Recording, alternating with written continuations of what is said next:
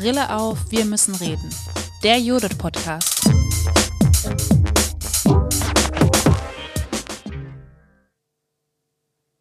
Was verbindet ihr mit Macht? Äh, was heißt für euch Power? Was heißt für euch Stärke? Wo fühlt ihr euch gesehen? Wo fühlt ihr euch nicht gesehen? Dass ja so ein ganz klares Bewusstsein eigentlich schon da ist von was finde ich gerecht, was finde ich ungerecht ähm, und wogegen lehne ich mich eigentlich auf, so, ohne das aber konkret in Worte fassen zu können. Genau, und weil wir ja explizit ein Theater für junges Publikum sind, ist es eben extrem wichtig, dass wir auch Kinder und Jugendliche beteiligen also der Grad der Professionalität soll eben der gleiche sein wie in einem klassischen Schauspiel- oder Puppentheaterstück. Wir haben uns Hilfe in der politischen Bildung geholt. Uh. Ich begreife die Arbeit, die ich mache, immer als politisch, durch die Fragestellungen und durch die Art und Weise, wie ich mit den Menschen arbeite. Und ich glaube schon, dass dieses utopische Potenzial von hier ist Möglichkeitsraum und hier ist Handlungsspielraum, das ist ein äh, Erlebnis, was ich mit nach draußen nehmen kann und da mich frage, ob es nicht da draußen auch geht.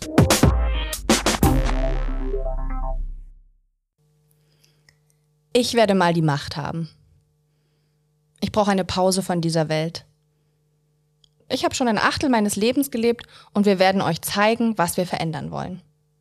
Ich werde eine Grenze zu euch ziehen. Ihr werdet in diesem Stück viele Probleme unseres Alltags kennenlernen.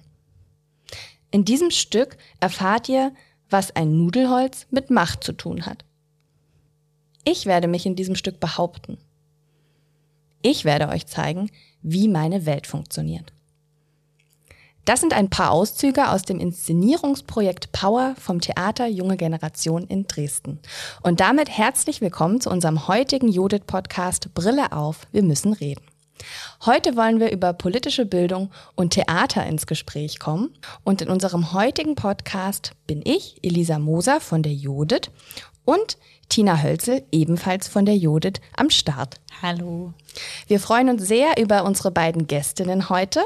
Das sind Nicole Dietz. Hallo. Und Andra Born. Hallo. Nicole ist Theaterpädagogin am Theater Junge Generation und ich würde Nicole und Andra, die Dramaturgin am Theater Junge Generation ist, gerne einmal kurz vorstellen. Wenn noch was fehlt und ihr was ergänzen wollt, könnt ihr das natürlich sehr gerne machen. Nicole Dietz ist Theaterpädagogin, Dramaturgin und Performerin. Sie studierte Erziehungswissenschaften, Tanzwissenschaften und Performance Studies an der Universität Hamburg und ihre Arbeit führte sie schon an viele verschiedene Theater, unter anderem in Berlin, in Linz, in Hamburg und in Oldenburg. Seit 2019 ist sie am TJG Theater Junge Generation in Dresden in der Theaterakademie als Theaterpädagogin engagiert. Schwerpunkte ihrer Arbeit am TJG sind partizipative Arbeitsprozesse mit Laien und die Vermittlung von zeitgenössischen Performance-Theater. Sie forscht künstlerisch, performativ mit Kindern und Jugendlichen zu den Themen Feminismus, Machtstrukturen und Liebe. Und sie entwickelt und begleitet künstlerische Begegnungsformate. Andra hat ein freiwilliges soziales Jahr in der Kultur am Theater der Altmark in Stendal absolviert und studierte Deutsch- und Kulturwissenschaften an der Humboldt-Universität in Berlin. Es folgte dann ein Engagement am Theater Plauen-Zwickau als Regieassistentin, Dramaturgieassistentin, Inspizientin und Soufflöse. Dort leitete sie unter anderem einen Jugendclub für Jugendliche in dem Alter 14 und aufwärts und hat auch Regie für ein Klassenzimmerstück geführt. 2019 war sie dann als Produktionsassistentin für das Fast Forward Festival für junge Regie am Staatsschauspiel Dresden engagiert. Anschließend wechselte sie als Dramaturgin an die Uckermärkischen Bühnen in Schwedt und seit dieser Spielzeit ist sie Dramaturgin am TJG in Dresden. Soweit zu meiner Vorstellung zu euch. Wir beide freuen uns sehr, sehr, sehr, dass ihr heute in unserem Podcast zu Gast seid und wir wollen speziell über ein Inszenierungsprojekt, wo wir auch schon kleine Ausschnitte gehört haben am Anfang, ins Gespräch kommen. Das Inszenierungsprojekt heißt Power und setzt sich mit Machtstrukturen und Bandenbildung auseinander. Und mit wem ihr dieses Inszenierungsprojekt macht, darüber werden wir später auch noch ein bisschen ins Gespräch kommen. Vorher aber vielleicht für unsere HörerInnen ähm, um das ein bisschen einzuordnen, ihr kommt ja vom TJG, also vom Theater Junge Generation in Dresden. Und uns würde wahnsinnig interessieren, was macht ihr dort eigentlich? Ähm, in welchem Bereich arbeitet ihr am TJG? Und was ist auch ähm, für die theaterpädagogische Arbeit relevant? Was ist zu wissen? Was macht man da eigentlich? Genau, ich fange mal an. Ähm, Sehr gerne. Genau. Ich bin Theaterpädagogin am TJG, wie schon äh, von Elisa sehr schön äh, vorbereitet. Und ähm, ich bin eine von vier Theaterpädagoginnen. Äh, tatsächlich, wir sind eine sehr große Abteilung. Ähm, das ist auch sehr notwendig, weil wir sehr viele Projekte, außerschulische Projekte, künstlerische Projekte, aber eben auch alle Produktionen am Haus begleiten. Und wir sind sozusagen eine von drei Sparten, neben Schauspiel und Puppenspiel. Genau, gibt es die Theaterakademie. Und unser Ansatz ist es, ähm, tatsächlich Kindern und Jugendlichen oder jungen Menschen eine Stimme zu geben, eine künstlerische Stimme im, in der Stadt. Ähm, das machen wir eben mit äh, künstlerischen Projekten wie Spielclubs, Inszenierungsprojekten, aber auch ähm, der sehr intensiven Begleitung von unseren professionellen Stücken, also die mit den professionellen SchauspielerInnen und PuppenspielerInnen ähm, geprobt werden. Da haben wir immer wieder Probenklassen, die wir sehr ernst nehmen, die wir befragen über den Produktionsprozess und die dann auch, wie auch immer, maßgeblich an der äh, Produktion mit ihrer Stimme beteiligt sind. Okay, und dann in der Theaterakademie arbeiten mehrere TheaterpädagogInnen. Und Andra, du bist als ähm, Dramaturgin dabei. Ähm, was, was bedeutet Dramaturgie? Was machen denn Dramaturg in einem großen Theater? Die Frage höre ich so oft, ich habe immer noch keine gute Antwort darauf. Also als DramaturgInnen sind wir erstmal Teil des künstlerischen Teams. Das heißt, äh, neben Regie und Ausstattung oder Choreografie oder Musik sind wir als DramaturgInnen mit dabei, wenn wir uns äh, Gedanken machen über eine Konzeption zu einem Stück. Das heißt, wenn wir, ach, wir nehmen jetzt mal Hamlet, aufführen wollen, das Stück äh, ist ungestrichen sechseinhalb Stunden lang. Muss man erstmal überlegen, welche Teile davon möchte man überhaupt zeigen. Und damit geht ja ganz viel einher. Also aus welcher Perspektive wollen wir sprechen? Was finden wir interessant an dem Stoff? Was finden wir, sollte beim Publikum irgendwie, also was wollen wir vermitteln? Was wollen wir zeigen? Und was ist unsere eigene künstlerische Handschrift bei der ganzen Sache? Und ähm, wenn wir dieses Konzept haben, damit geht oft auch ein Bühnenbild einher natürlich, und eine Spielform, eine Spielart und Weise und so. Dann äh, sind wir in der Dramaturgie eher so eine Art von Korrektiv. Das heißt, wenn wir in die Proben starten, dann kommen wir immer wieder dazu und schauen, ob das, was wir uns damals theoretisch mal ausgedacht haben, nach wie vor äh, das ist, was sich auch nach vorne, also nach unten ins Publikum erzählt. Genau.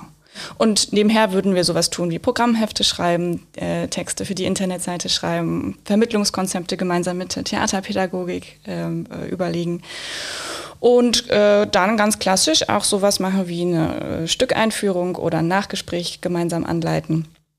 Genau, das machen wir, wenn wir ähm, gemeinsam eine Inszenierung machen. Genau.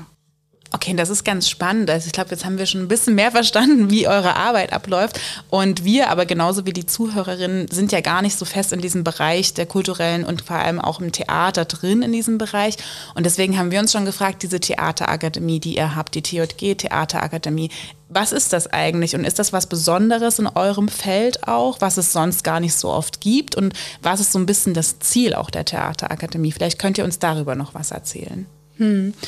Ja, es ist was Besonderes, weil wir eben äh, tatsächlich diese eigene Sparte sind und weil unser Ziel tatsächlich ist, äh, was ich vorhin schon gesagt habe, eben den Kindern und Jugendlichen eine Stimme zu geben durch künstlerische Arbeit ähm, und äh, durch Themen, die wir relevant finden, die oft an den Spielplan gekoppelt sind, aber die auch ähm, von den Kindern und Jugendlichen selbst kommen. Und das ist so ein, ähm, glaube ich, ein, ein ja, nicht unbedingt Alleinstellungsmerkmal, aber schon sehr besonders in der ähm, theaterpädagogischen Arbeit auch so an Häusern in Deutschland. Genau, und weil wir ja explizit ein Theater für junges Publikum sind, ist es eben extrem wichtig, dass wir auch Kinder und Jugendliche beteiligen.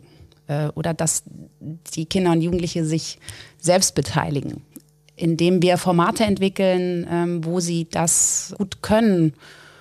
Und die Schwellen sind sehr niedrig. Wir hoffen zumindest, dass die Schwellen, also wir versuchen immer, die, äh, dass äh, wir alle Menschen in der Stadt beteiligen. Ja. Und strukturell vielleicht nochmal ergänzend, ich glaube, das Besondere ist, dass wir ähm, den Anspruch haben, also der Grad der Professionalität soll eben der gleiche sein wie in einem klassischen Schauspiel- oder Puppentheaterstück.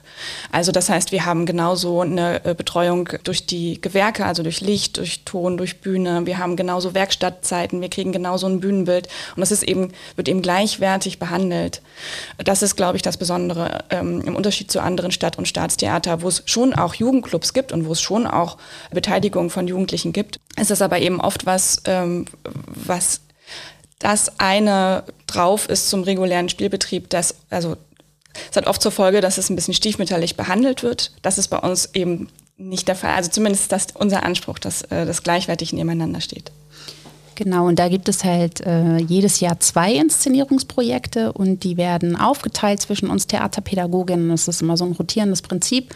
Das ist jetzt meine zweite Arbeit hier. Äh, ich habe, als ich angefangen habe vor drei Jahren, gleich eine Produktion über Liebe gemacht und ähm, mit der Frage, wie sehen Jugendliche Liebe, wie lieben Jugendliche heute, äh, was gibt es für unterschiedliche Formen? Und äh, das war jetzt quasi in diesem Jahr die Frage, die hat sich auch so ein bisschen aus auch dieser ganzen ja, Pandemie und so weiter entwickelt. Also wie viel Mitspracherecht haben junge Menschen und wir wollten auch unbedingt diese Zielgruppe ansprechen, also zwischen 12 und 14. Das ist auch jetzt bei diesem Projekt nochmal besonders, weil unsere Inszenierungsprojekte, die eben so professionell äh, sind oder erarbeitet werden, sind eigentlich erst ab 14. Und wir wollten aber bewusst jetzt diese jungen Menschen da einbeziehen und, und eben äh, diese Stückentwicklung machen über Macht. Genau. Und ansonsten ist es so, dass die Spielclubs ähm, die werden auch intensiv betreut, aber diese Inszenierungsprojekte eben genau, da ist es einfach toll, dass wir das ganze Team an Dramaturgie, Bühne, Kostüm und so weiter, Musik, Choreografie mit äh, an der Hand haben. Das war jetzt auch so eine ganz schöne Überleitung schon, dass wir vielleicht so ein bisschen konkreter schon von eurem Inszenierungsprojekt hören. Elisa hatte das am Anfang schon gesagt, euer neues Inszenierungsprojekt heißt Power und es geht um ein Forschungsprojekt zu Machtstrukturen und Bandenbildung. Ich bin schon ein ganz großer Fan von dem Begriff der Bandenbildung und würde total gerne von euch hören, ähm, was macht ihr in diesem Projekt? Worum geht es? Wie versucht ihr Bandenbildung und Machtstrukturen forschend zu erkunden? Äh, ich erzähle jetzt nicht, dass wir eigentlich in ein Haus auf Ibiza mit vier Bädern und äh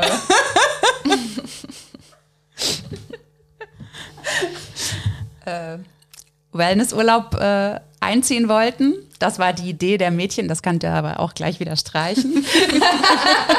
muss es jetzt hier nur mal kurz.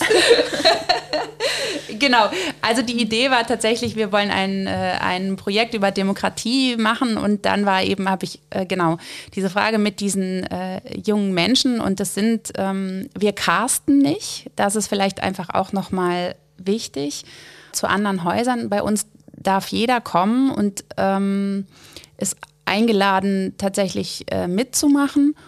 Und ähm, daraus ist ein, ein Ensemble entstanden von zehn jungen Frauen zwischen 12 und 14, ähm, die mit uns gemeinsam eben zum Thema Macht geforscht haben. Und wir haben angefangen, beziehungsweise, naja, Power, also war der, ist ja der Arbeitstitel, ist jetzt auch so geblieben, ist ganz schön. Und ähm, die Frage war am Anfang erstmal, äh, was verbindet ihr mit Macht? Äh, was heißt für euch Power? Was heißt für euch Stärke? Wo fühlt ihr euch gesehen? Wo fühlt ihr euch nicht gesehen? Ähm, und wie erlebt ihr das oder wie habt ihr auch, ähm, wie erlebt ihr Machtstrukturen? Und da heraus entwickeln wir dann über Spielformate die Inszenierung.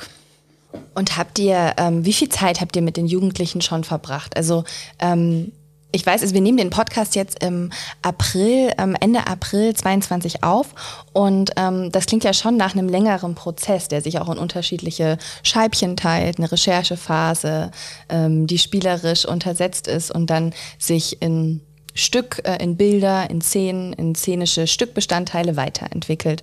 Wie lange, also wie müssen wir uns diesen zeitlichen Rahmen, den Ablauf da auch vorstellen? Also wir haben im Ende September oder Anfang Oktober? Ich habe ja Oktober gesagt. Du hast Oktober gesagt. Na, dann sage ich auch Oktober. Also dann ähm, seit Anfang Oktober treffen wir uns regelmäßig. Das heißt also einmal die Woche am Dienstag 16.30 bis 19.30 und im Verlauf des Jahres kommen dann mal intensivere Probentage dazu, vielleicht am Wochenende. Und wir sind auch einmal gemeinsam weggefahren in den Schulferien. Wir waren eine Woche äh, gemeinsam in einem Schullandheim, eine Jugendherberge. Also auf jeden Fall äh, hinter Tarant im Wald und haben uns da mal eine Woche Zeit genommen, äh, frei von allem, frei von Schule äh, und von WLAN, ganz wichtig. Ähm, und hatten da mal intensiv Zeit und jetzt, äh, wo wir in die Endproben starten, äh, sind noch zwei Wochen, die jetzt sehr intensiv werden, wo wir ähm, gemeinsam fast jeden Nachmittag und Abend zusammen verbringen werden. Und das ist ja ganz spannend. Also jetzt sagt ihr auch so, ihr erarbeitet das zusammen mit den jungen Frauen in diesem Moment. Und das würde natürlich, glaube ich, uns und auch die politische Bildung mega interessieren. Was bringen die für Fragen mit? Also was bringen die für Themen ein? Was entsteht daraus für eine Szenerie? Also was für, entsteht für ein Theaterprojekt? Weil das ja immer die große Frage ist, ne? welche Themen beschäftigen eigentlich junge Menschen, vor allem in Bezug zu Politik. Ne? Den jungen Menschen wird ja auch nicht selten unterstellt, dass sie so politikfern oder politikverdrossen sind sind. Und deswegen würde ich total gerne mal hören, was habt ihr für Erfahrungen gemacht? Welche Themen in Bezug zu Macht bringen denn die Menschen an euch heran? Das sind tatsächlich bei diesen jungen Menschen oder bei den jungen Frauen äh, geht es sehr viel noch um Schule, um die Ungerechtigkeit der Erwachsenen und um den Druck, den sie, glaube ich, auch in den letzten zwei Jahren noch mal mehr erfahren haben, ähm, um, um Eltern äh, und darum, dass äh, sie einfach nicht gehört werden, auch mit vielen Dingen. Und es geht auch um Privilegien. Ähm, oder zumindest haben wir dann auch zu den Privilegien äh, von den, ich sage immer Girls, von den jungen Frauen gearbeitet. Äh, aber das ist auch erstmal ein, ähm, ein wichtiger Bestandteil, dass, dass diese ähm, jungen Frauen sich tatsächlich erstmal abgrenzen wollten und wirklich auch den Wunsch verspürt haben. Und das finde ich wirklich ganz spannend, sich von, von dieser Erwachsenenwelt abzugrenzen und vor allen Dingen von diesen Machtstrukturen, die sie in der Schule erleben. Das ist halt einfach das Umfeld, wo sie sich gerade am meisten befinden.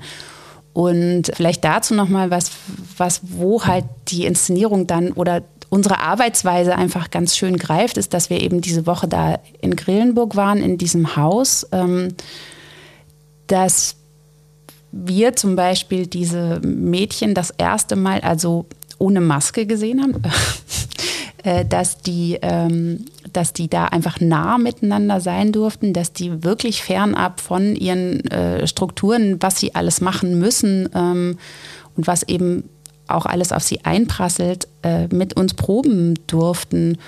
Und ähm, das war auch das, oder ist das Interessante, dass, ähm, dass es ja auch bei diesem Thema Macht auch darum geht, wie wir mit die Mädchen einbeziehen. Ne? Das ist auch immer eine große Frage bei uns, wie wir quasi äh, sie zu Macht befragen, ohne zu mächtig zu sein und ohne bestimmen zu wollen. Und das war auch am Anfang unserer Recherche oder unserer Recherchephase, die ja so von Oktober bis äh, Dezember war, immer ein ganz großes Thema. Die hatten am Anfang sehr viel Spielraum. Wir haben ihnen sehr viel Spielraum gegeben. Und was auch einfach total schön war, dass meine Dramaturgin sehr viel Zeit hatte und wir diesen, was auch nicht unbedingt so ähm, Voraussetzung ist, äh, dass wir diesen Prozess sehr viel gemeinsam gestalten konnten, viel gefragt haben äh, und die auch eigentlich viel haben reden lassen ähm, und auch nicht zensiert haben. Also, sondern ähm, wirklich die erstmal den erstmal so einen Freiraum gegeben haben, der sich dann nach und nach ähm, eben enger zusammenzog und äh, dann gab es auch einen kleinen Aufstand. Spannend. Das sehr. äh, ähm, äh, genau, der sich dann aber jetzt auch einfach durch diese Struktur, jetzt geht es zur Endprobe, jetzt geht es zu dieser Inszenierung hin, ähm, als sehr dankbar erweist, weil sie jetzt einfach auch diese Struktur gut finden und die auch brauchen. So. Den Aufstand kann ich ja gleich nochmal erzählen. Ja, bitte.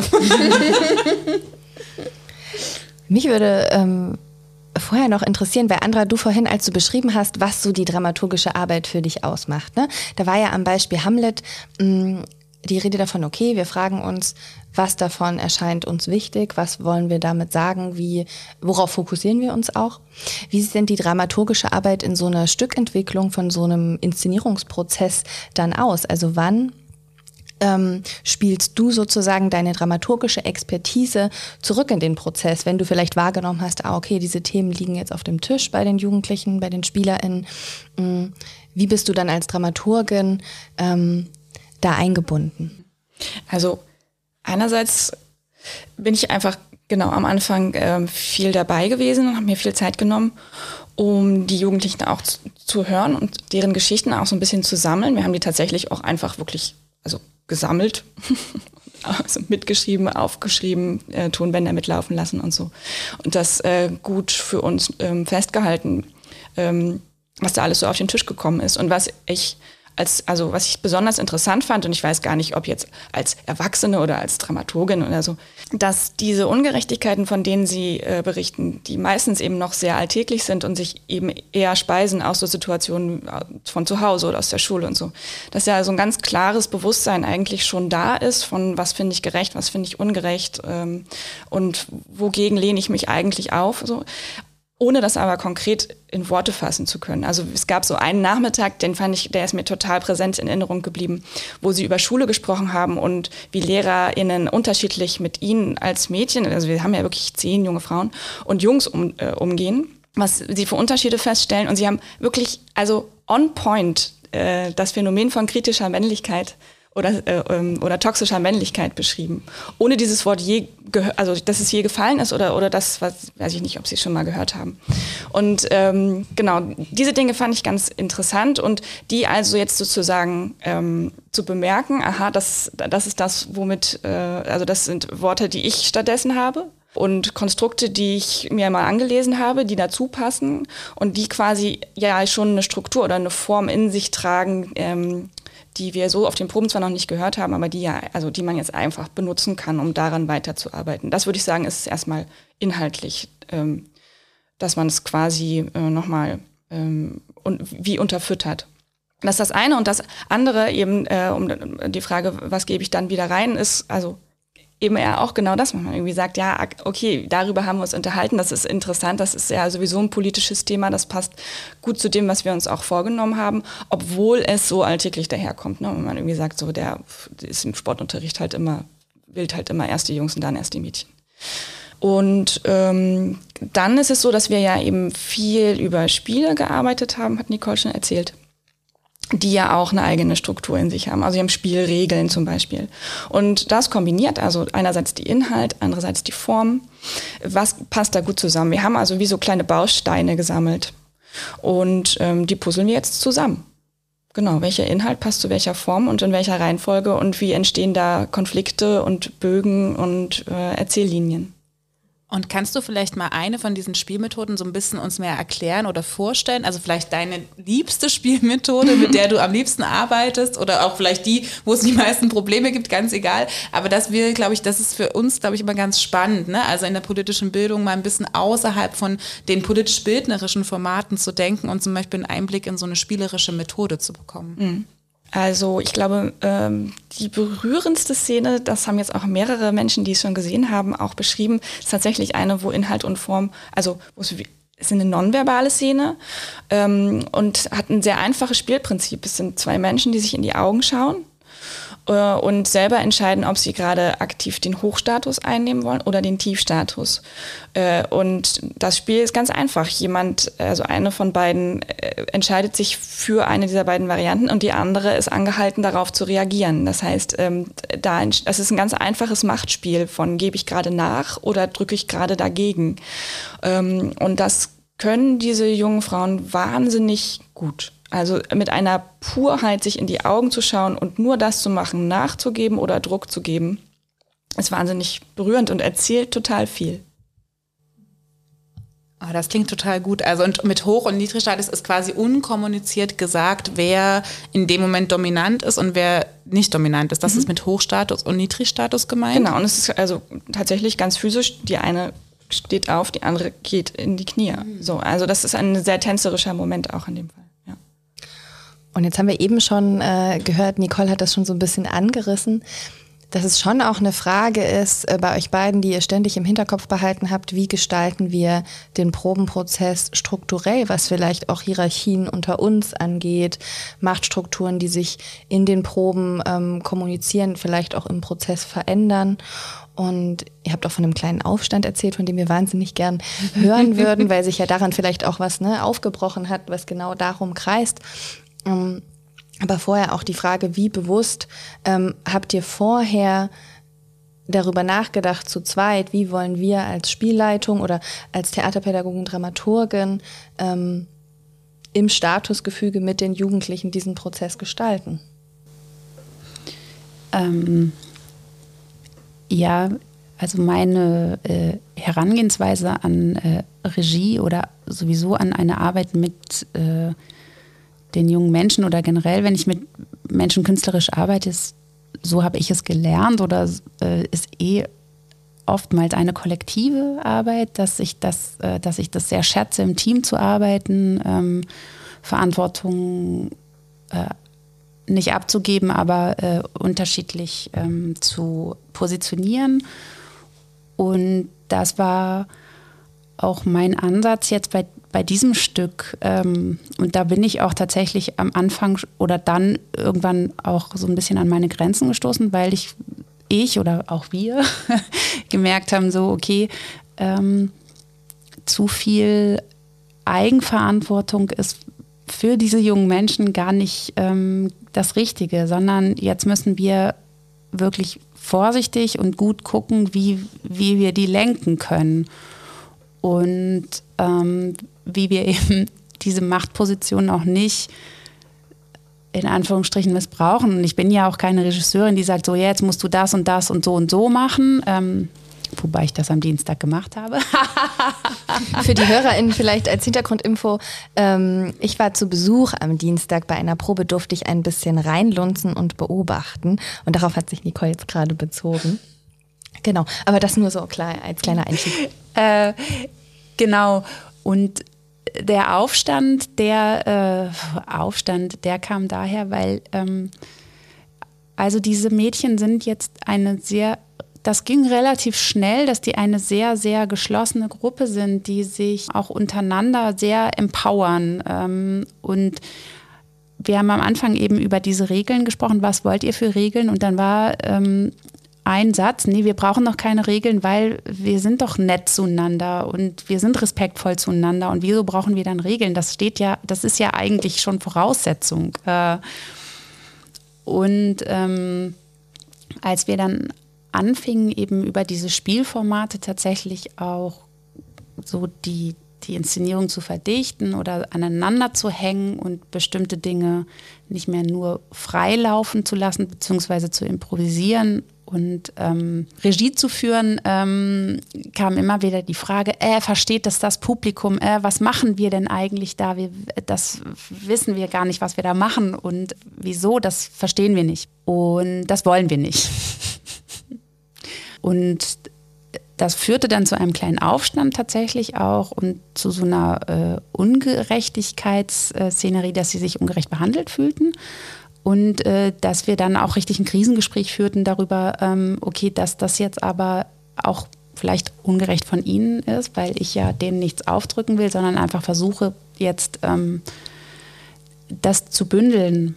Und ähm, daraufhin ist, ist auch so wie so ein Knoten geplatzt. Ähm, und ich glaube, jetzt haben wir eine tolle Form gefunden. Also du genau, du hast es ja auch am Dienstag erlebt, weil die einfach wahnsinnig dabei sind und es auch wirklich empfinden, dass alles von ihnen kommt. Und wenn ich jetzt was reingebe, können sie es relativ schnell umsetzen, äh, auch gedanklich ähm, und gehen mit in dem Text, in der Spiel, in den Spielformaten. Und das finde ich, finde ich sehr äh, toll, die, diese Entwicklung.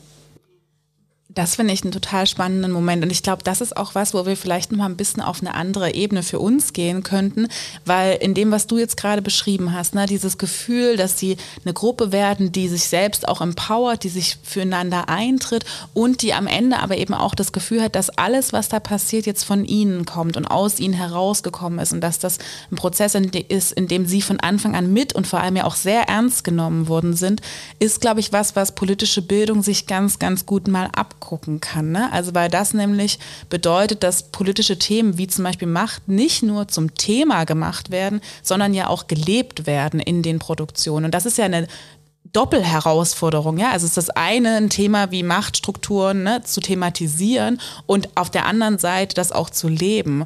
Und das ist, glaube ich, eine Frage, die ich mir ganz oft stelle, wenn ich mir kulturelle Bildung angucke oder eben auch so theaterpädagogische Sachen, dass ich mich frage, was kann eigentlich politische Bildung von euch lernen? Also was kann politische Bildung im Bereich theatraler Inszenierungen, im Bereich Zusammenarbeit mit jetzt auch in dem Fall jungen Menschen eigentlich von Theater lernen? Lernen?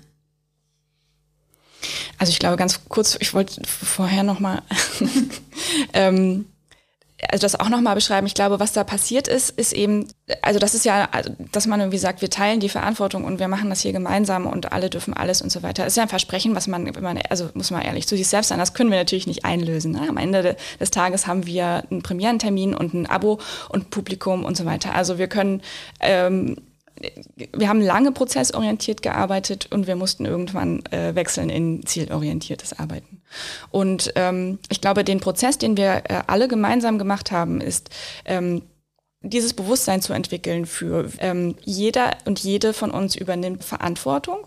Das heißt aber nicht, dass alle alles tun und auch tun sollten. Und ähm, ich glaube, das war die Herausforderung, das gemeinsam, ähm, also da zu wissen, wo ist der eigene Handlungsspielraum. Und die Verantwortung, die diese zehn jungen Frauen übernehmen, das ist, wie Nicole eben gerade gesagt hat, ist mit einer großen Ernsthaftigkeit in diese Proben zu gehen äh, und sehr aktiv dabei zu sein, schnell aufzunehmen, schnell umzusetzen und heißt aber jetzt eben nicht mehr, jede äh, Entscheidung, die getroffen wird, kollektiv gemeinsam zu befragen und zu hinterfragen. Ich glaube, das ist der Weg, den wir gegangen sind. Ja. Also da würde ich auch noch mal was dazu sagen, weil es äh, ist ja auch nicht nur die, die Spielformate ähm, und die Recherche, sondern es gehört ja tatsächlich auch Bühne und Kostüm dazu. Und da äh, haben wir eine Bühnen- und Kostümbildnerin oder also eine Ausstatterin, die auch sehr nah an den Jugendlichen oder an den, an den jungen Frauen dran war und auch ähm, die Idee der äh, Ausstatterin war, über diese Spielformate und über das, was wir quasi am Anfang recherchiert haben, ist sie auf die Idee gekommen, mit ähm, einem Personenleitsystem zu arbeiten. Das nennt sich äh, ganz fancy Tensatoren. Das kennt man ganz einfach äh, vom Flughafen, von äh, Konzerten. Das sind diese Dingsies, ich kann es jetzt nicht beschreiben. diese Stangen, wo man quasi so eine ein Band herauszieht und damit ganz einfach Wege absperren kann. Das war ihre Idee. Ähm, und damit können wir natürlich auch super gut Macht oder äh, beziehungsweise Machtstrukturen erzählen. Man kann jemanden den Weg absperren, man kann Leitsysteme ähm, erfinden, man kann sie einhängen, man wird äh, an etwas drangehängt, man kann sich ermächtigen, indem man äh, dieses Ding anders benutzt. Und das ist eben auch noch ein sehr schöner spielerischer Aspekt dieser, dieser äh, Inszenierung, Okay, dann würde ich mal versuchen, zurück ähm, zu Tinas Frage auch gleich zu kommen. Und ähm, da können wir gleich noch drüber reden, ne, was politische Bildung davon euch lernen kann. Und würde vorher noch einen Gedanken teilen, den ich gerade hatte. Ähm, weil du, Andra, meintest, ah, okay, irgendwann ging es von Prozessorientierung zu Zielorientierung. Ähm, darunter verstehe ich jetzt, dass ihr am Anfang, also wenn das falsch ist, korrigiert mich gerne, am Anfang des Probenprozesses ähm, eine, eine viel stärkere Partizipation der Jugendlichen in den Proben ähm, einbaut, die Formate vielleicht auch fluider sind, ähm, sich von der Planung zu Planung mit den Jugendlichen gemeinsam weiterentwickeln und sich der Prozess dann irgendwann weiterentwickelt zu einer stärkeren Regieführung ähm, im Hinblick auf das fertige Produkt, also das Stück, was am Ende auf die Bühne gebracht werden soll.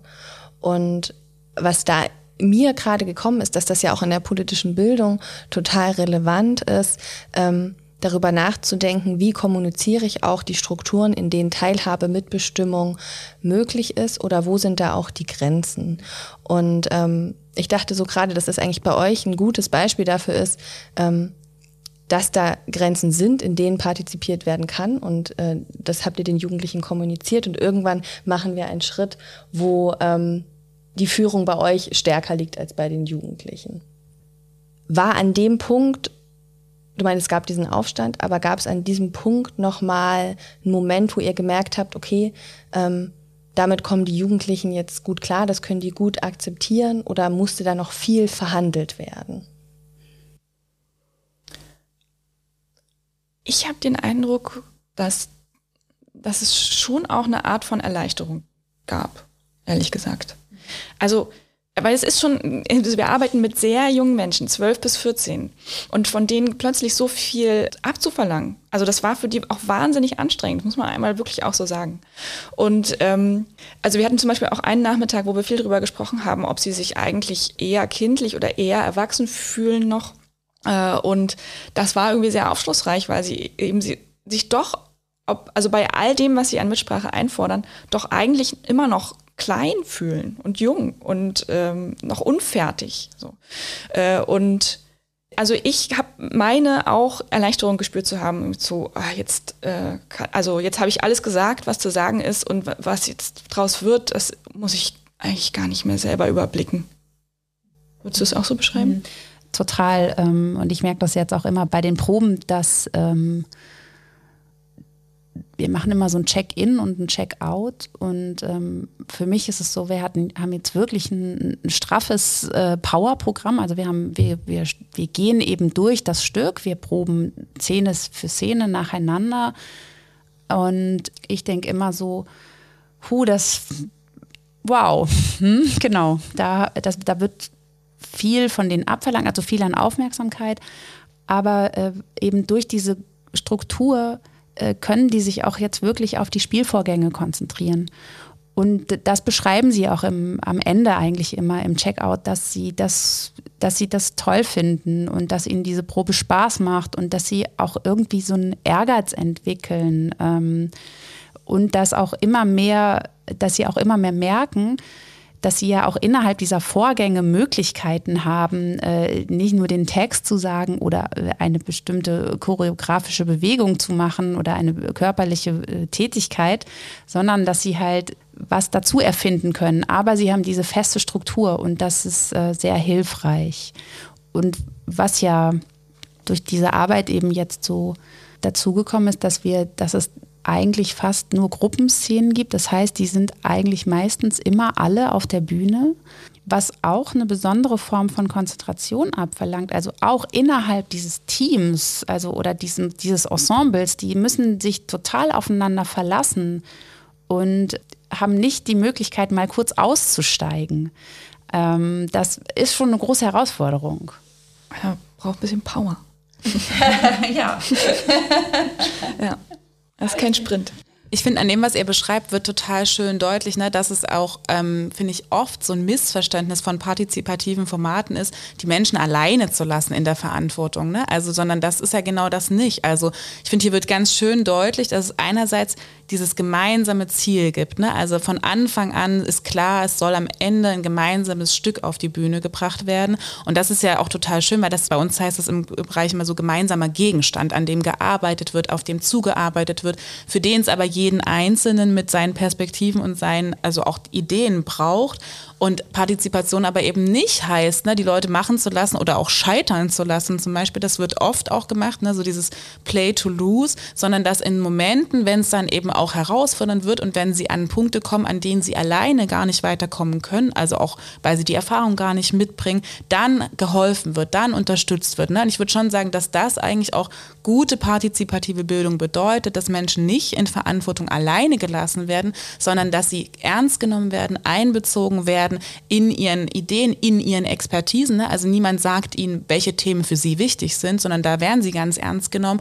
Aber sie werden nicht in Momenten alleine gelassen, in denen sie einfach gar nicht die Möglichkeiten haben, zu zeigen, was sie können, sondern dann wird eingegriffen und wird geholfen. Und das fände ich, glaube ich, einen total schönen Moment von dem, was ihr erzählt und auch solche Kleinigkeiten, ne, dass das ja trotzdem nicht aufhört zu fragen, wie es ihnen in der Produktion geht. Also du hast es jetzt gerade gesagt, Nicole, so mit, wir haben ein Check-in, wir haben ein Check-out, auch solche Sachen ne, zu ritualisieren, ist, glaube ich, total schön, dass man die Prozesse, auch wenn sie sich verändern über die große Zeit der gemeinsamen Arbeit hinweg, dass man das nicht aufhört. Ne? Also nicht aufhört zu fragen, wie sie sich in der Produktion fühlen, wie sie sich in diesen Phasen fühlen.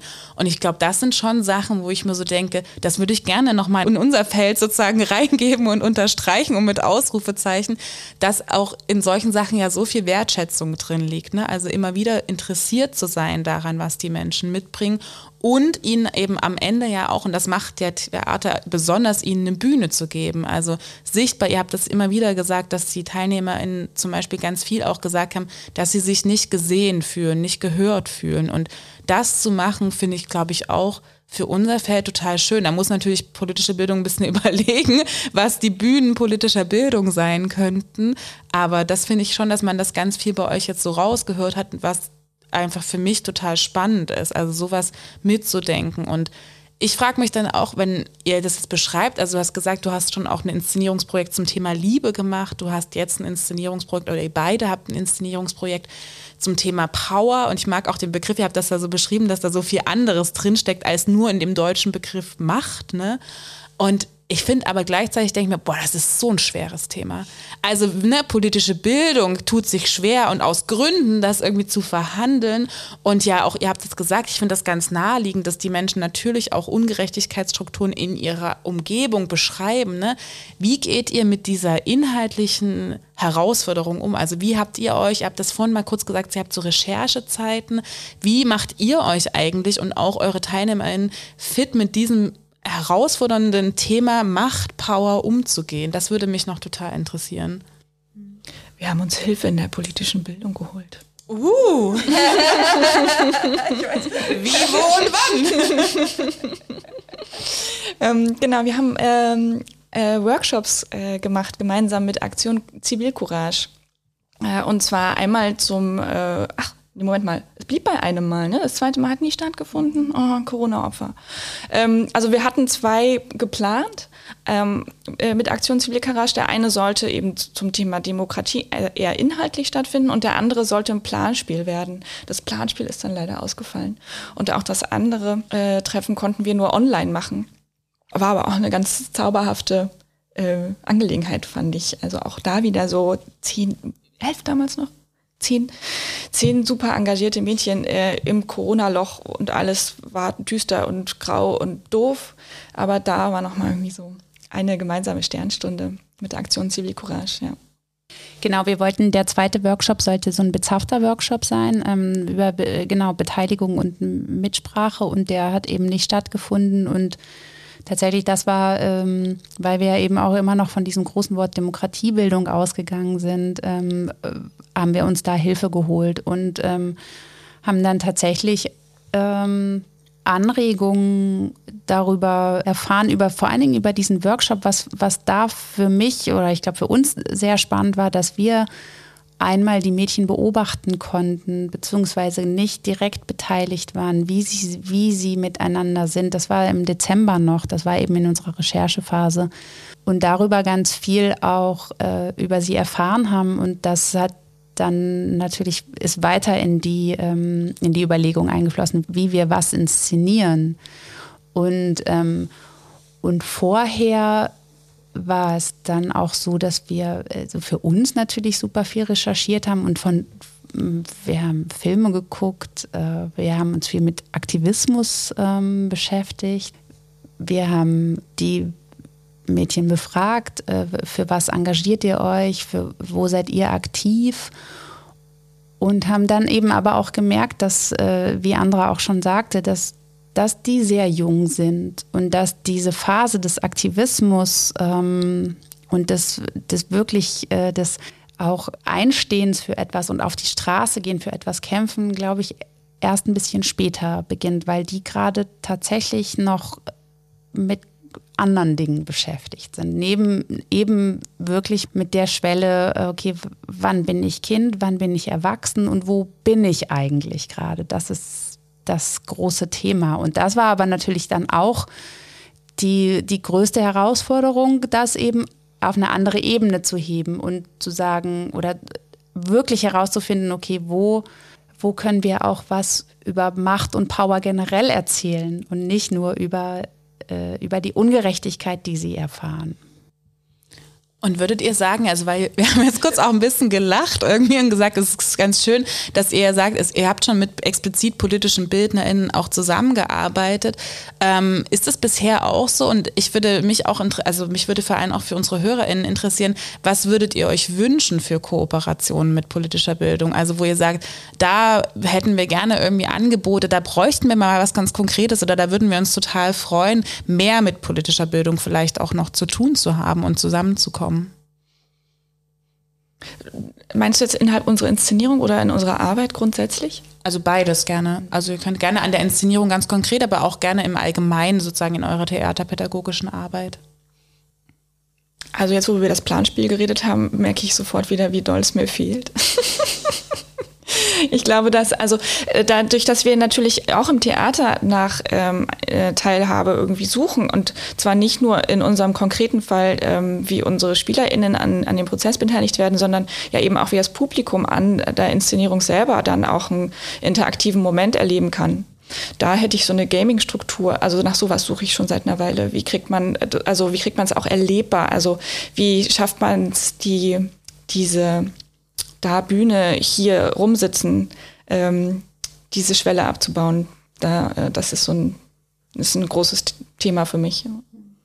Ja, und inhaltlich, wie kann ich auch äh, genau äh, politische Teilhabe nochmal künstlerisch im, im Theater einbringen? Ähm, und da ist, äh, genau, sind politische Bildner in, in jedem Fall äh, sehr, sehr hilfreich oder da würde ich mir auch eine große Kooperation wünschen oder eine größere Kooperation. Äh, ja. Und ähm, wenn ihr jetzt, wenn wir einen Schritt zurückgehen und sozusagen auf eure Arbeit in der, im TJG, in der Theaterakademie schauen, ähm, über das Inszenierungsprojekt Power hinweg gibt es ja noch Spielclubs, andere Inszenierungsprojekte oder ähm, die anderen Produktionen in den anderen Sparten. Und das TJG hat ja auch in seinem Leitbild, ähm, also ich habe es jetzt nicht genau im Kopf, aber auch ähm, sich so verschiedene Ziele gesetzt, ne? auch ähm, für junge Menschen, die die Hauptzielgruppe sind, ähm, die Welt als gestaltbar wahrzunehmen und auch aktiv ähm, mitzugestalten, wenn sie das denn wollen. Vielfalt sichtbar zu machen. Und dann frage ich mich, wann, an welchen Punkten in eurem Arbeitsalltag, das kann ja vielleicht auch außerhalb von dem Power-Inszenierungsprojekt sein, hm, versteht ihr euch als ähm, politische TheaterpädagogInnen, DramaturgInnen oder TheatermacherInnen?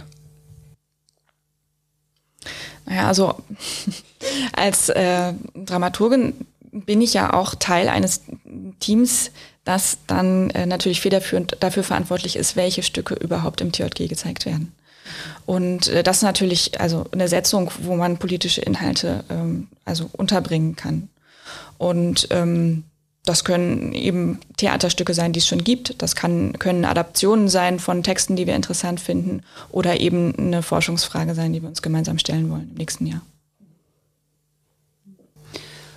Genau, und bei uns in der praktischen Arbeit, ähm, wir hatten jetzt gerade in den Osterferien eine Werkstatt ähm, mit drei anderen Städten, Queer Towns, wo wir uns mit der Frage beschäftigt haben, äh, mit jungen Menschen, wo man, wo sie sich mehr queeres Leben wünschen oder wie sichtbar und wie unsichtbar sind sie.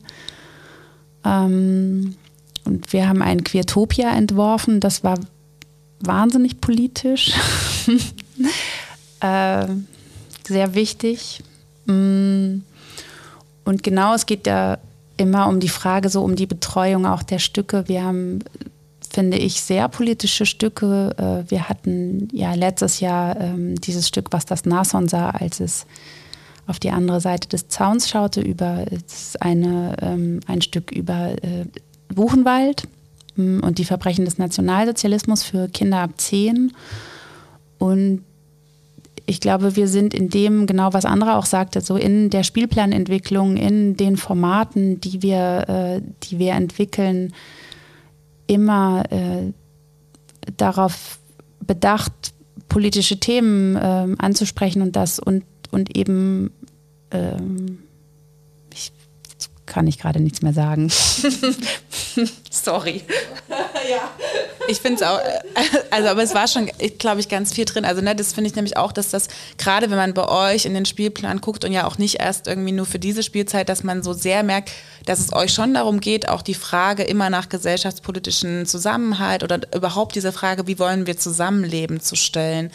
Und vielleicht könnt ihr uns da so ein bisschen, weil das ist von außen ja gar nicht so einfach zu sagen, woher kommt dieses Bewusstsein auch, weil das finde ich schon spannend. Ist das, also würdet ihr sagen, dass das Theater in den letzten Jahren vielleicht auch nochmal anders angesprochen wurde oder merkt, spürt ihr eine andere gesellschaftspolitische Verantwortung, die an euch herangetragen würde? Oder würdet ihr sagen, in der Zeit, in der ihr in Theatern arbeitet, ist es schon weit verbreitet und auch schon lange so, dass es so ein hohes Bewusstsein dafür gibt, politische, gesellschaftspolitische Themen zu besprechen und sichtbar zu machen.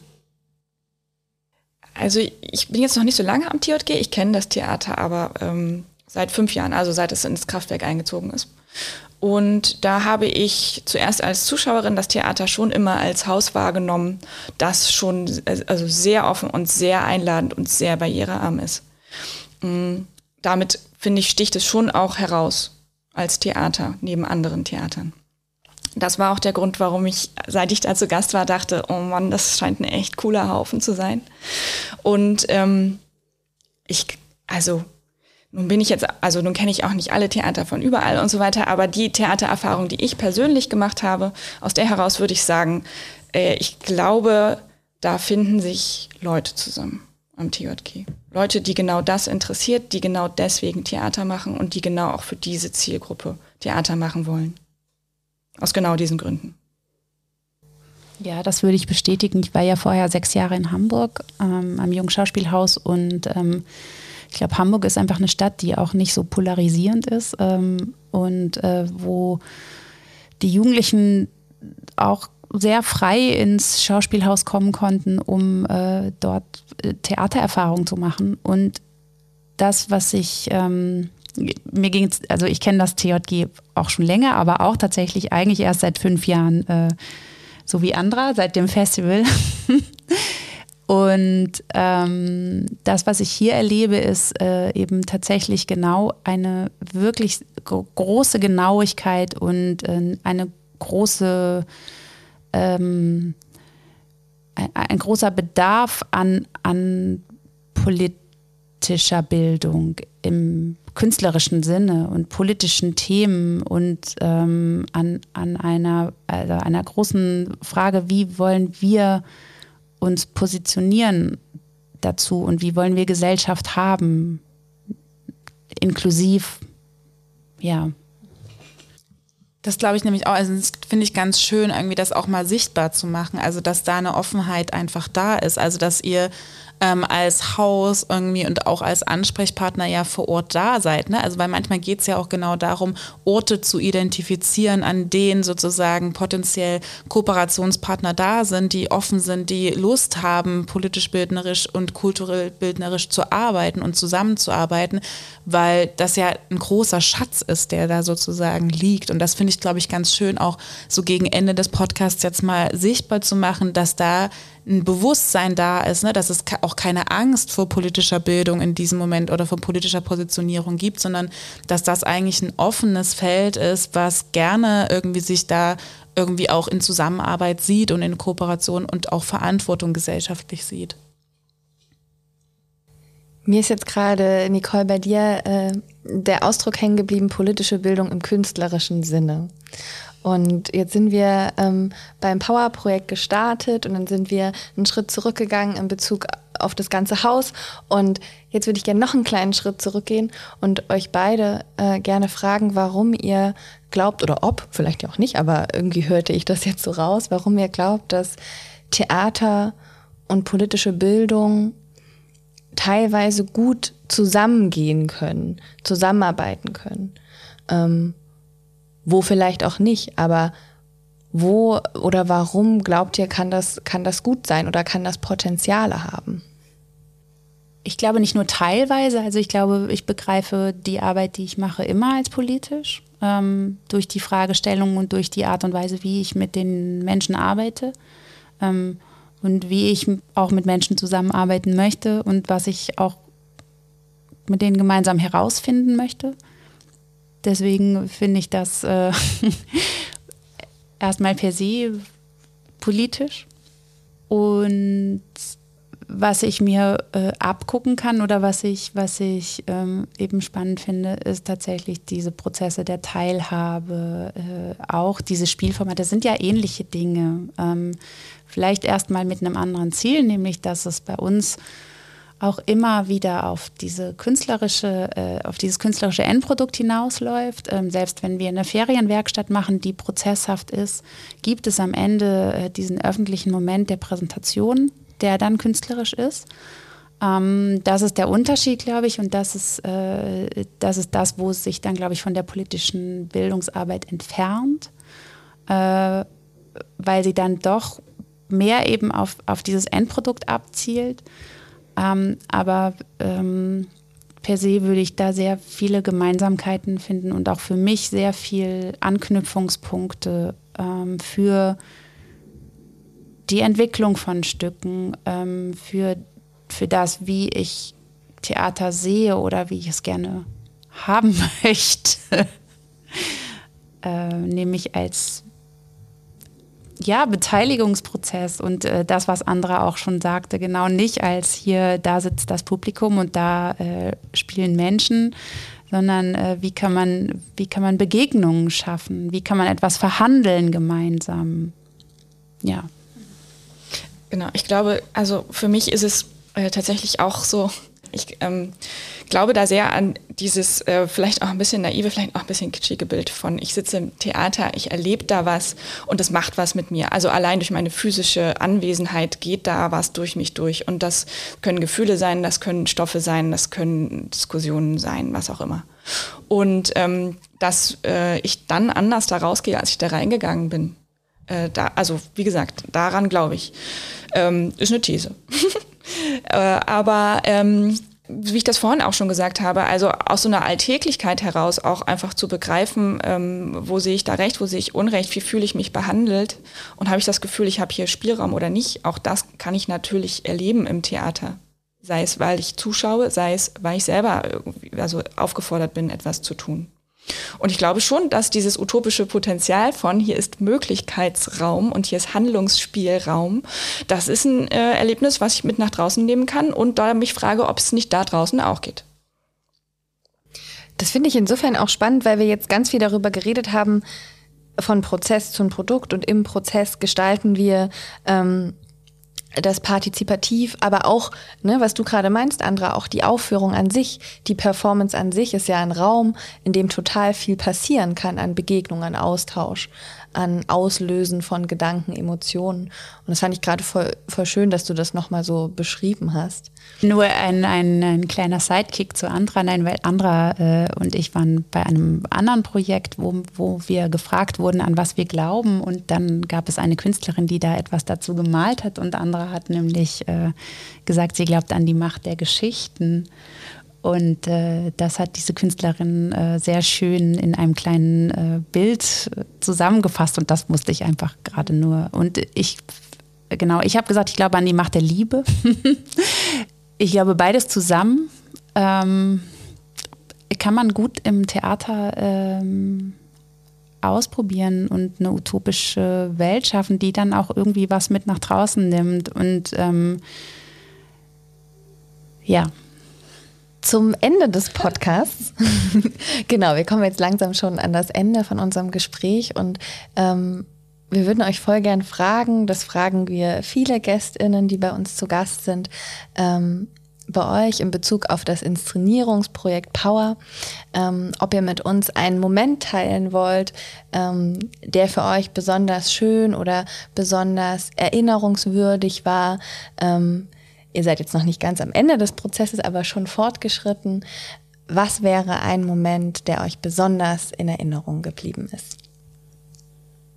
Na, ich glaube für mich tatsächlich diese Grillenburg-Erfahrung, aber so als Ganzes. Äh, sowohl, dass wir diesen Mädchen ähm, einfach diesen, diesen Raum geben konnten, ähm, eine Woche lang sich tatsächlich nur mit dieser einen Sache zu beschäftigen und auch uns damit ins Rennen geworfen haben. Tatsächlich der Aufstand war für mich so ein eben dieser äh, Breaking Point. ähm, und, ähm, und so insgesamt zu erleben, wie, wie diese Mädchen so wachsen an dem Projekt, wie sie zusammenwachsen als Gruppe, äh, aber auch wie sie scheinen. ja, doch, ja, wie die anfangen zu scheinen. Das finde ich schön. Ich glaube, äh, wenn ich mich entscheiden sollte, dann ist auch ein Moment in Grillenburg, und zwar unser letzter Abend, äh, der so ein bisschen freier gestaltet war, wo wir so ein paar Bastelangebote einerseits gemacht haben, aber eben andererseits äh, denen so als Aufgabe ge gegeben haben, dass wir so im Sinne des Abschlussabends vielleicht noch so ein bisschen nett zu zusammen ist und haben sie gefragt, ob sie nicht vielleicht Lust haben, Outfits zu tauschen. Das haben die dann auch gemacht. Das heißt, sie kamen hochgestylt, wirklich echt, also so krass erwachsen ich weiß nicht genau, ob sie noch TikToks oder gemacht haben, auf jeden Fall mindestens 1000 Fotos und sich dann aber so ganz besonnen und ganz still zu uns gesetzt haben und dann gebastelt haben. Mit Knete. Und so Knettiere gebastelt haben, die dann so ein gemeinsamer Power-Tierwald geworden sind. Und das fasst das für mich irgendwie wahnsinnig gut zusammen. Oh Gott, ich lieb's. Also. Habt ihr das fotografiert? es gibt die Tiere noch. bestgestylt in den Bastelabend. ich finde, das ist aber ganz schön und ich finde, das merkt man auch so schön, wenn ihr davon sprecht. Und das ist, glaube ich, ähm, ihr habt das beide jetzt gerade so gesagt, auch die Menschen, die mit euch da zusammenarbeiten, zum Scheinen zu bringen. Und das finde ich so einen schönen Gedanken und das merkt man der ganzen Arbeit auch so an, ihnen die Möglichkeit zur Selbstwirksamkeit zu geben. Ne? Also das habt ihr beide beschrieben in dem Moment, in dem ganzen Prozess. Und das finde ich so einen schönen Moment, den ich mir total gerne auch aus diesem Gespräch so mitnehmen möchte, irgendwie hochgestylt im Bastelabend zu sitzen und dort zu scheinen in der Art und Weise, wie ich scheinen möchte an, der, an diesem Moment. Das finde ich total schön und ich möchte mich ganz, ganz herzlich bedanken, dass ihr beide heute da wart und uns so viele Einblicke und Insights gegeben habt. Ich kann alle nur herzlich einladen, das TJG zu besuchen in Dresden und natürlich auch die Veranstaltung, die Power-Veranstaltung zu besuchen und euch ähm, inspirieren zu lassen von der Arbeit, die dort geleistet wird. Ihr könnt gerne noch dranbleiben. Wir werden auch für diesen Podcast wieder Takeaways aufnehmen, aber an dieser Stelle möchte ich erstmal beiden unseren Gästinnen Danke sagen und auf Wiedersehen sagen oder auf Wiederhören in dem Fall. ja, vielen Dank auch an euch. Vielen Dank für die Einladung. Ja, danke. Es hat mir sehr viel Spaß gemacht. Dankeschön.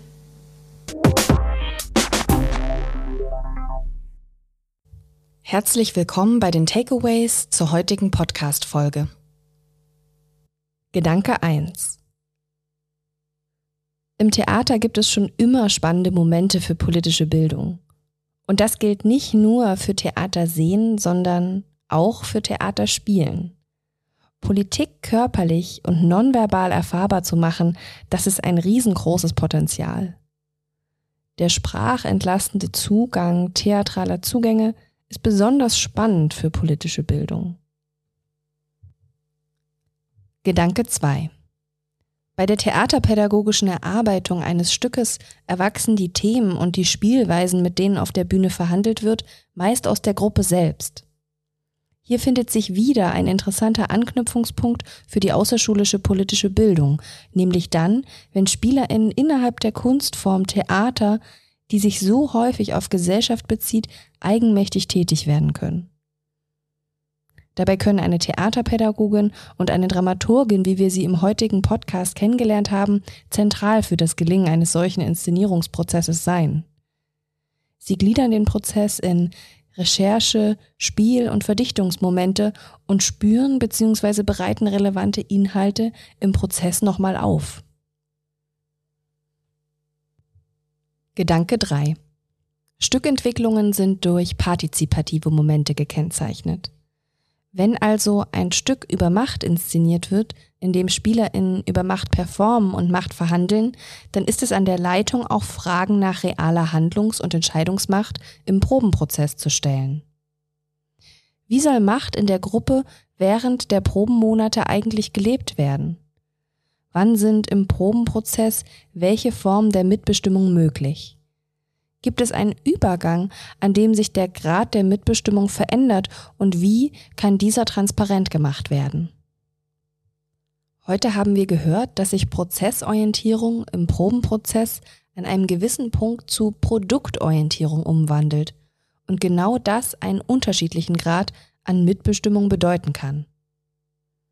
Auch die politische Bildung stellt sich diese Fragen nach Beteiligung und tut gut daran, die Strukturen, in denen Mitbestimmung wirklich möglich ist, offenzulegen, auch um eine Scheinbeteiligung zu vermeiden. Ein besonderes Bewusstsein über die eigene Rolle der Bildnerinnen im gemeinsamen Prozess ist also wichtig. Denn ganz bewusst eigene Macht abgeben und stark begrenzen, das öffnet Bildungsprozesse und Selbstwirksamkeitserfahrungen für die Lernenden. Gedanke 4 Theater kann durch Möglichkeiten wie der Theaterakademie oder Produktionsklassen bewusst als demokratischer Erfahrungs- und Selbstwirksamkeitsraum genutzt werden. Beteiligung, Mitbestimmung, gehört werden und Wertschätzung zum Beispiel durch Räume, Technik, professionelle Unterstützung, können hier künstlerisch erfahrbar gemacht werden. Das kann besonders gut auch in Kooperation Räume für politische Bildung bieten. Gedanke 5. Als Theater Kooperationen mit anderen AkteurInnen einzugehen, kann dabei helfen, Expertisen in Bezug auf die Inhalte einer Stückentwicklung, die sich im Probenprozess ergeben, einzuholen und Perspektiven zu erweitern. Hierbei können vor allem auch AkteurInnen politischer Bildung einbezogen werden und sowohl in der Recherche als auch in der Verdichtungsphase eines Theaterprojekts unterstützen. Theater ist ein offener und naheliegender Kooperationspartner für politische Bildung. Nutzt das. Wir sind uns ähnlich, wollen ähnliche Zielgruppen erreichen und überschneiden uns in Themen. Lasst uns dies gemeinsam erforschen und mehr künstlerische politische Bildung wagen. Judith Hausmitteilung. Ganz zum Schluss steht heute noch einmal eine sogenannte Hausmitteilung an. Wir möchten als Forschungseinrichtung natürlich stetig an der Qualität unserer Angebote für euch arbeiten. Dazu brauchen wir eure Hilfe als Hörerinnen. Wir richten dazu unter judith.de/slash feedback verschiedenste Arten der Rückmeldung zu unseren diversen Formaten ein, in denen ihr anonym Rückmeldung geben könnt. Ob eine kurze Umfrage, ein Kommentar oder eine kleine Sprachnachricht, verschiedenste Sachen sollen möglich sein und sind wichtig für uns. Und für alle, die uns vielleicht auch kennenlernen und noch ausführlicheres Feedback geben wollen, möchten wir die Möglichkeit eines Rückmeldegruppengesprächs hier in der Judith realisieren. Habt ihr Lust darauf? dann meldet euch sehr gern via jodet.de slash feedback oder über jodet.tu-dresden.de. Wir freuen uns auf eure Rückmeldungen und die Möglichkeit, uns gemeinsam mit euch so immer weiterzuentwickeln.